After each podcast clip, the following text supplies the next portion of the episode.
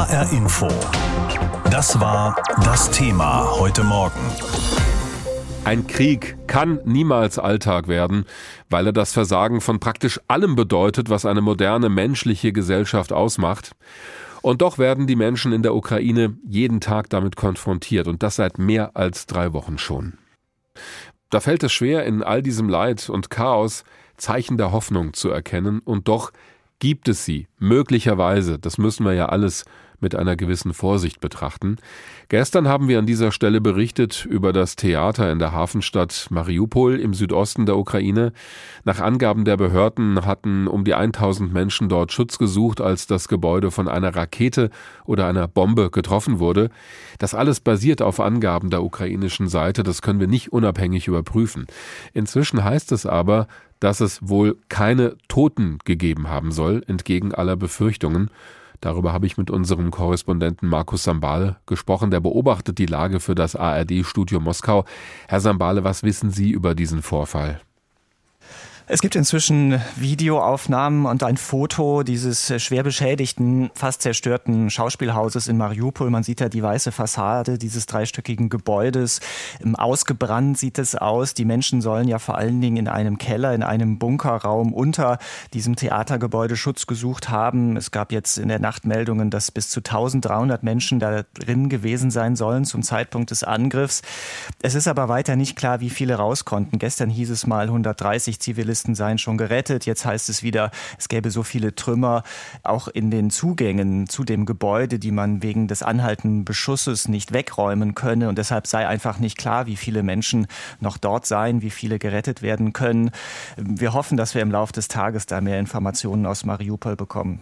Das wäre ja nun definitiv auch kein militärisches Ziel gewesen, nach allem, was wir wissen. Russland dementiert den Angriff aber nach wie vor. Welchen Reim sollen wir uns darauf machen? Russland bleibt da einfach bei seiner Linie, das Ganze so zu drehen, dass es in die Lesart passt, dass Russland nur militärische Ziele angreife. Das wird jeden Tag auch in den Briefings des russischen Verteidigungsministeriums betont.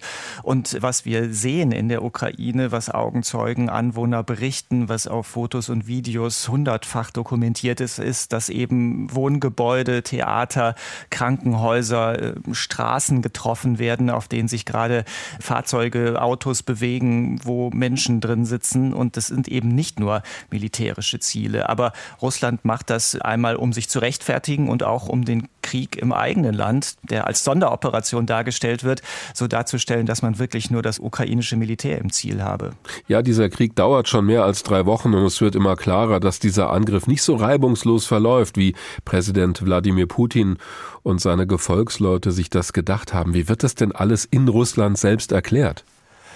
Es gab tatsächlich in den letzten Tagen hier und da mal so Äußerungen, einzelne Sätze, die darauf hindeuten, dass tatsächlich auch aus russischer Sicht nicht so nach Plan läuft und dass man das auch einräumt. Der Chef der russischen Nationalgarde hatte sich der Anfang der Woche so geäußert und gesagt, ähm, dass es nicht so schnell geht, wie man es gerne hätte.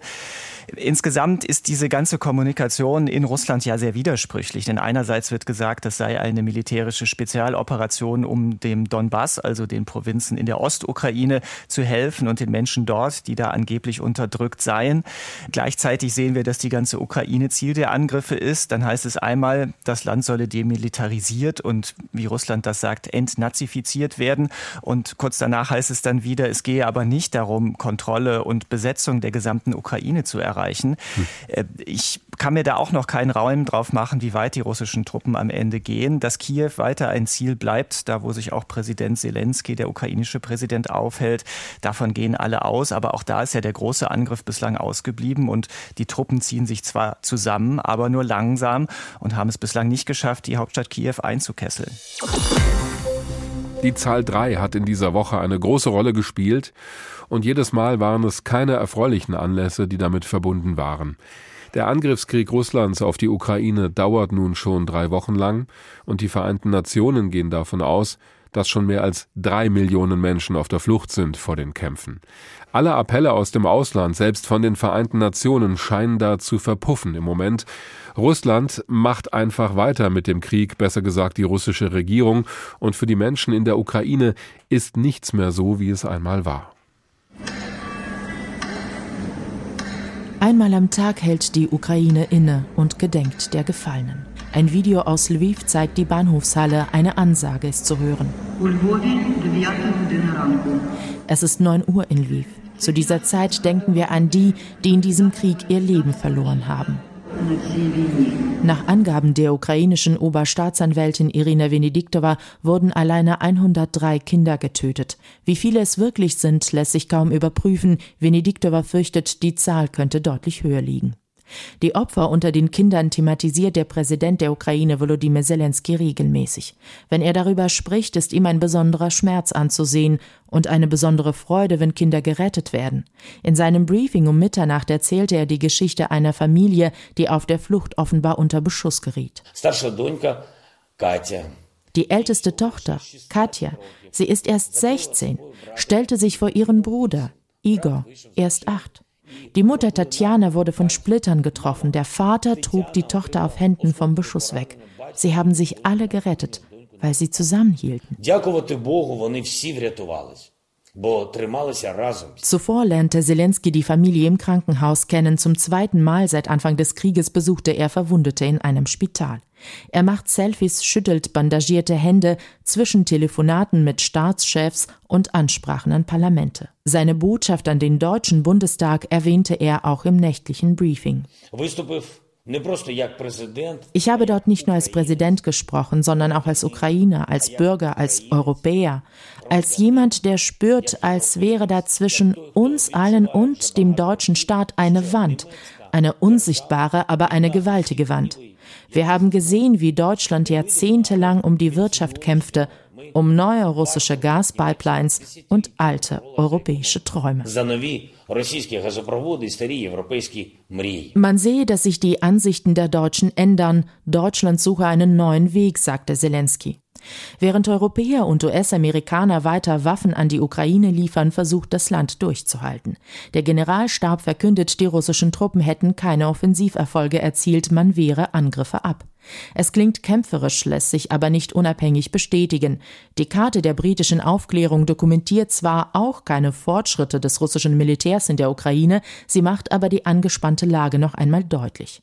Die Region um Herson an die Krim angrenzend ist demnach unter russischer Kontrolle. Von dort macht sich eine Landverbindung in die Ostukraine bemerkbar. Das umkämpfte Mariupol ist ein Teil davon. 80 bis 90 Prozent der Stadt seien zerstört. Es gebe kein einziges intaktes Gebäude, berichtete der stellvertretende Bürgermeister der Stadt Sergei Orlov ukrainischen Medien. Bilder aus der Stadt halten die Trümmer des Theaters fest. Es soll durch einen russischen Angriff zerstört worden sein. Russland dementierte das. Im Gebäude suchten mehr als 1000 Menschen Schutz. Sie sollen sich im Keller versteckt haben. Unklar jedoch, wie viele Tote und Verletzte es gibt und ob Rettungskräfte trotz Beschuss überhaupt vorankommen. Währenddessen steht der Ukraine ein weiterer Kriegstag bevor. Im Nordosten, wo die Städte Kharkiv, Sumy und Tschernihiv Tag für Tag bombardiert werden, scheinen die russischen Truppen an Halt zu gewinnen. Und in der Hauptstadt Kiew werden weiter Schützengräben geschaufelt. Soweit die Zusammenfassung von unserer Korrespondentin Palina Milling. Der Buchstabe Z ist im Moment besonders oft zu sehen auf Bildern, die uns aus der Ukraine erreichen. Damit werden die Truppen der russischen Armee markiert, beziehungsweise die Panzer, als so eine Art Erkennungszeichen. Da steckt aber noch mehr dahinter. Dieser Buchstabe ist zu einem Symbol geworden für einen neuen Patriotismus in Russland. Zumindest für die Menschen, die den Angriffskrieg auf die Ukraine unterstützen und die den Erzählungen aus dem Kreml glauben. Das Volk und die Armee sind eins, skandieren sie in Novosibirsk. Mit ihren Privatwagen haben sie ein großes Z gebildet, darunter haben sie eine riesige russische Flagge entrollt.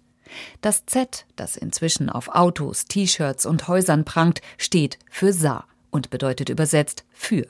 Wer es zeigt, signalisiert, dass er hinter der Linie des Kreml steht, dass er für Russland ist, für den Einsatz in der Ukraine und für den Sieg. Sehen Sie denn den Faschismus nicht? Hat denn wirklich keiner all die Jahre gesehen, dass sich der Faschismus breit macht in der Ukraine? sagt eine Frau in Moskau kopfschüttelnd. Natürlich unterstütze sie Wladimir Putin und seinen Kampf gegen die Nazi-Regierung in Kiew. Viel zu lange habe man dem Genozid im Osten der Ukraine zugesehen. Es sind Sätze, die so oder ähnlich täglich aus den Moskauer Schaltzentralen der Macht zu hören sind. Die staatlichen Medien untermauern die Kreml-Linie mit grausamen Kriegsbildern und Reportagen, die den Aufstieg der ukrainischen Faschisten an die Macht belegen sollen, umrahmt von offiziellen Aufrufen, Flagge zu zeigen. Eine Patriotismuswelle wie zu Zeiten der Krim-Annexion aber ist in der russischen Hauptstadt, die leerer wirkt als üblich, nicht zu spüren. Viele machen sich Sorgen über das, was noch kommen könnte, kaufen Vorräte, weil die Preise immer weiter steigen. Offen reden mag kaum noch jemand.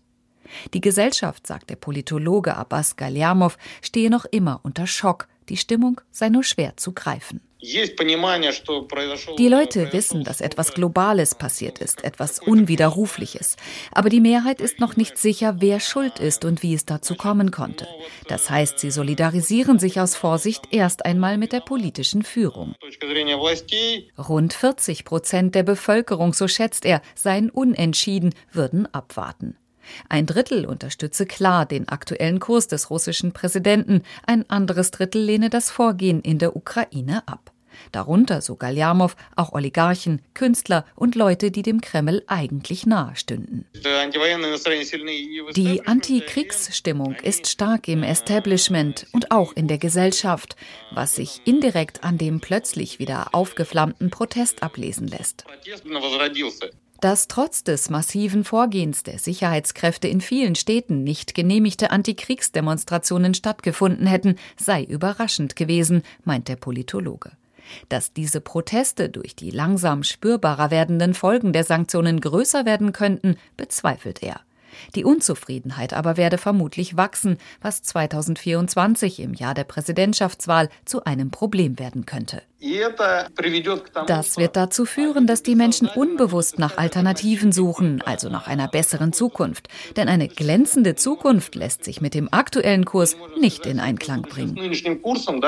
Die Zahl der Ausreisen hat bereits zugenommen. In schwierigen Zeiten, kommentierte das Kreml-Sprecher Dmitri Peskov, zeigten die Menschen halt ihr wahres Gesicht.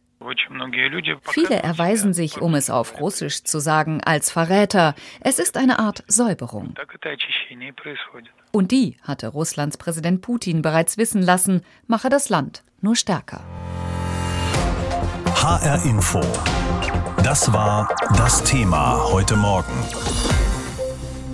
Tschechien ist zwar kein direktes Nachbarland der Ukraine, aber es ist trotzdem direkt betroffen von diesem Krieg. Auch dort werden viele Menschen aufgenommen, die vor den Bomben geflohen sind. Das verändert auch die Stimmung in Tschechien selbst. Im Moment steht die Gesellschaft dort so eng zusammen wie vielleicht schon seit Jahrzehnten nicht mehr. Als Russlands Präsident Wladimir Putin ernst gemacht hat mit seinem Angriff auf die Ukraine, da hat Tschechien praktisch von der ersten Sekunde an klar an der Seite der Ukraine gestanden. Das hat sich bislang nicht geändert. Ganz im Gegenteil. Der Ministerpräsident von Tschechien ist in dieser Woche ja sogar mit dem Zug nach Kiew gereist als Symbol der Unterstützung. Das war eine abenteuerliche Mission. Sein Image als etwas dröger Akademiker, der sich nur theoretisch mit der Politik auskennt, hat Peter Fiala schon im letzten Wahlkampf abgelegt. Seit Beginn der russischen Invasion in der Ukraine hat er weiter an Format gewonnen. Der tschechische Premier gilt als besonnen, als jemand, der immer den richtigen Ton findet. Jetzt ist eine neue Facette hinzugekommen, Fiala als Politiker mit Mut, der auch persönliche Risiken eingeht. Ich hatte keine Angst, sagte er nach der Rückkehr aus Kiew. Ich wusste auch, dass diese Reise mit Risiken verbunden ist, aber ich denke, das Ziel war wichtiger. Wenn es Zweifel gibt, dann sollte man die am Anfang ausräumen und dann einfach so handeln, dass es gut ausgeht. Der tschechische Premier neigt nicht dazu, die Dinge irgendwie zu überhöhen. Die Reise habe vor allem eine symbolische Wirkung gehabt. Wir müssen wissen und anerkennen, dass sie auch für uns kämpfen, für unsere Unabhängigkeit, für unsere Freiheit und wir müssen sie in diesem Kampf unterstützen. Deshalb waren wir persönlich dort. Wir fuhren dorthin, um sie wissen zu lassen, dass sie nicht allein sind. Die tschechische Regierung unterstützt die Ukraine seit Kriegsbeginn kontinuierlich mit Waffen und Geld. Gemeinsam mit der äußerst hilfsbereiten Bevölkerung kümmert sie sich um eine Viertelmillion Menschen, die sich aus der Ukraine hierher in Sicherheit gebracht haben. Miloš Zeman, der Präsident, hat öffentlich bekannt, dass er sich in Wladimir Putin geirrt hat und sich zum Verfechter härtester Sanktionen gegen Russland gemausert. Die Anno von Ex-Ministerpräsident Andrej Babiš hat versucht, aus den drastisch gestiegenen Spritpreisen politisch Kapital zu schlagen, aber auch ihr blieb nun nichts anderes übrig, als die Reise von Peter Fiala nach Kiew zu loben. Ich sehe die Reise als ein großartiges Symbol, das den Ukrainern Auftrieb gibt, sagt Jaroslav Bjoch, der für die ANO im Auswärtigen Ausschuss des Parlaments sitzt. Ich denke, es war ein wichtiger Schritt für ihre Moral, aber wir können nicht leugnen, dass die Reise ihre Risiken hatte. Selbst von den Rechtsradikalen von Tomio Okamura, die ein ähnlich positives Bild von Putin pflegten wie die AfD in Deutschland, gab es eine etwas bemühte Anerkennung. Die Vorteile überwiegen, meinte Jaroslav Basta, ebenfalls Mitglied im Auswärtigen Ausschuss. Aber ich muss sagen, dass ich mich als Oppositionspolitiker gefreut habe, dass der tschechische Ministerpräsident Teil der europaskeptischen Delegation war. Eine Anspielung auf Fialas Mitreisende, seine Kollegen aus Polen und Slowenien. Den meisten Menschen in Tschechien dürfte das egal sein. In den sozialen Medien überwiegt der Stolz auf Fiala, auf einen Ministerpräsidenten, der dem Land endlich einmal positive Schlagzeilen in Europa verschaffe und für den man sich nicht ständig schämen müsse. Bei der Parlamentswahl im vergangenen Herbst lag das von Fiala geführte Parteienbündnis Spolu nur hauchdünn vor der Anno von Andrej Babiš. Würde jetzt in Tschechien gewählt, läge die Spolo mit über 32 Prozent rund fünf Punkte vor der Anno. Fliegeralarm mitten in der Nacht, Bomben schlagen ein, ganz in der Nähe. Schlafen geht nur noch im Luftschutzkeller und draußen auf der Straße liegen am nächsten Tag tote Zivilisten. Das Leid, das dieser Krieg gegen die Ukraine den Menschen gerade zufügt, macht uns fassungslos. Die Menschen, die das aber alles erleiden, die aus ihren Häusern gebombt werden oder mit ansehen müssen, wie Menschen sterben, die müssen das irgendwie fassen. Was also können wir hier in Deutschland tun, um diesen Leuten zu helfen? Denn viele von denen suchen ja auch bei uns Schutz.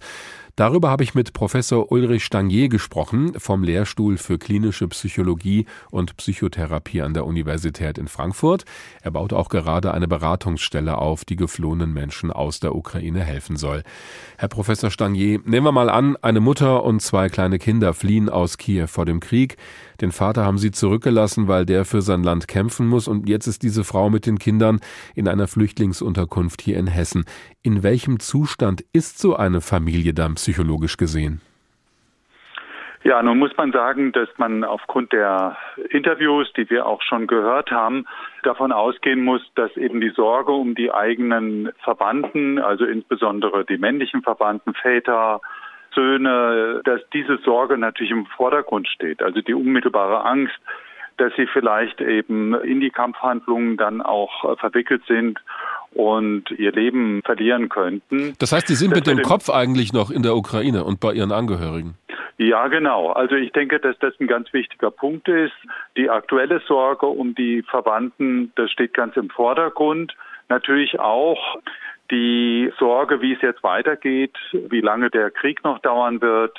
Auch das haben wir bis jetzt aus Interviews in den Medien gehört, dass die meisten eben doch so schnell wie möglich auch wieder zurück möchten. Mhm. Aber es ist natürlich unklar, wie lange der Krieg noch dauert und auch in welchem Zustand vielleicht eben der Heimatort sich befindet.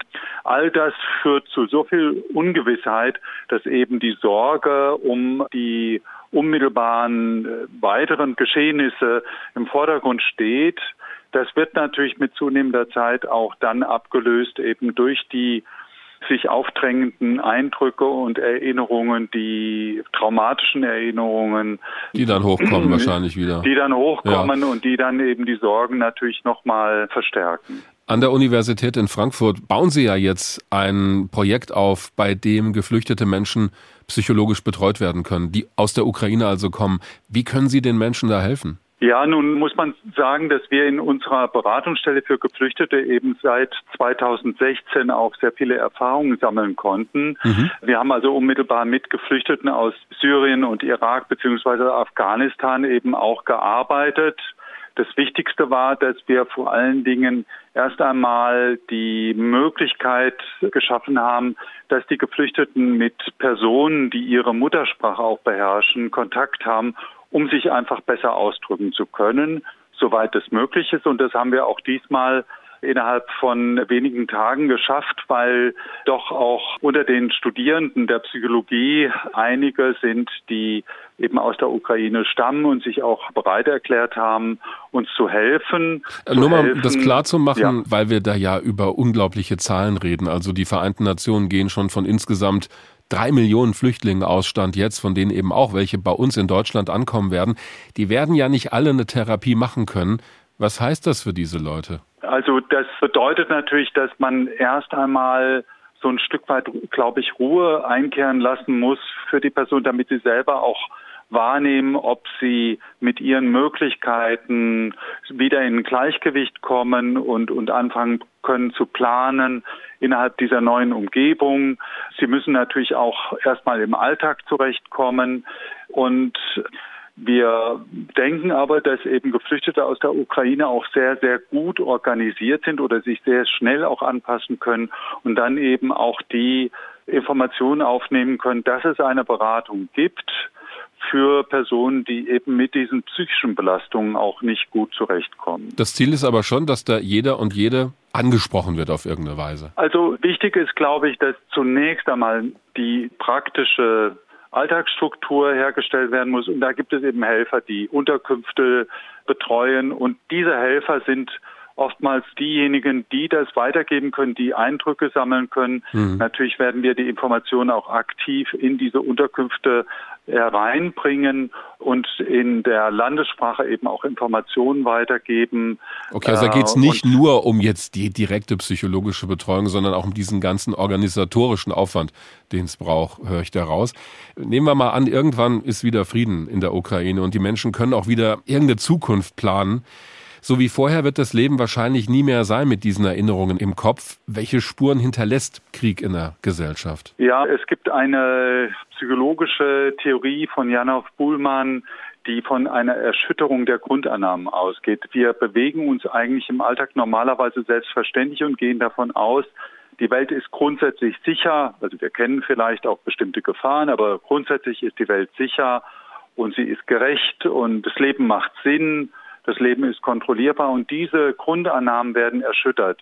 Die Welt ist plötzlich ein unsicherer und bedrohlicher Ort und es gibt eigentlich nirgendwo auf dieser Welt eine wirklich sichere Situation. Das ist im Grunde die Langzeitfolge, die dann zu posttraumatischen Belastungsstörungen oder auch Depressionen und Ängsten beitragen kann.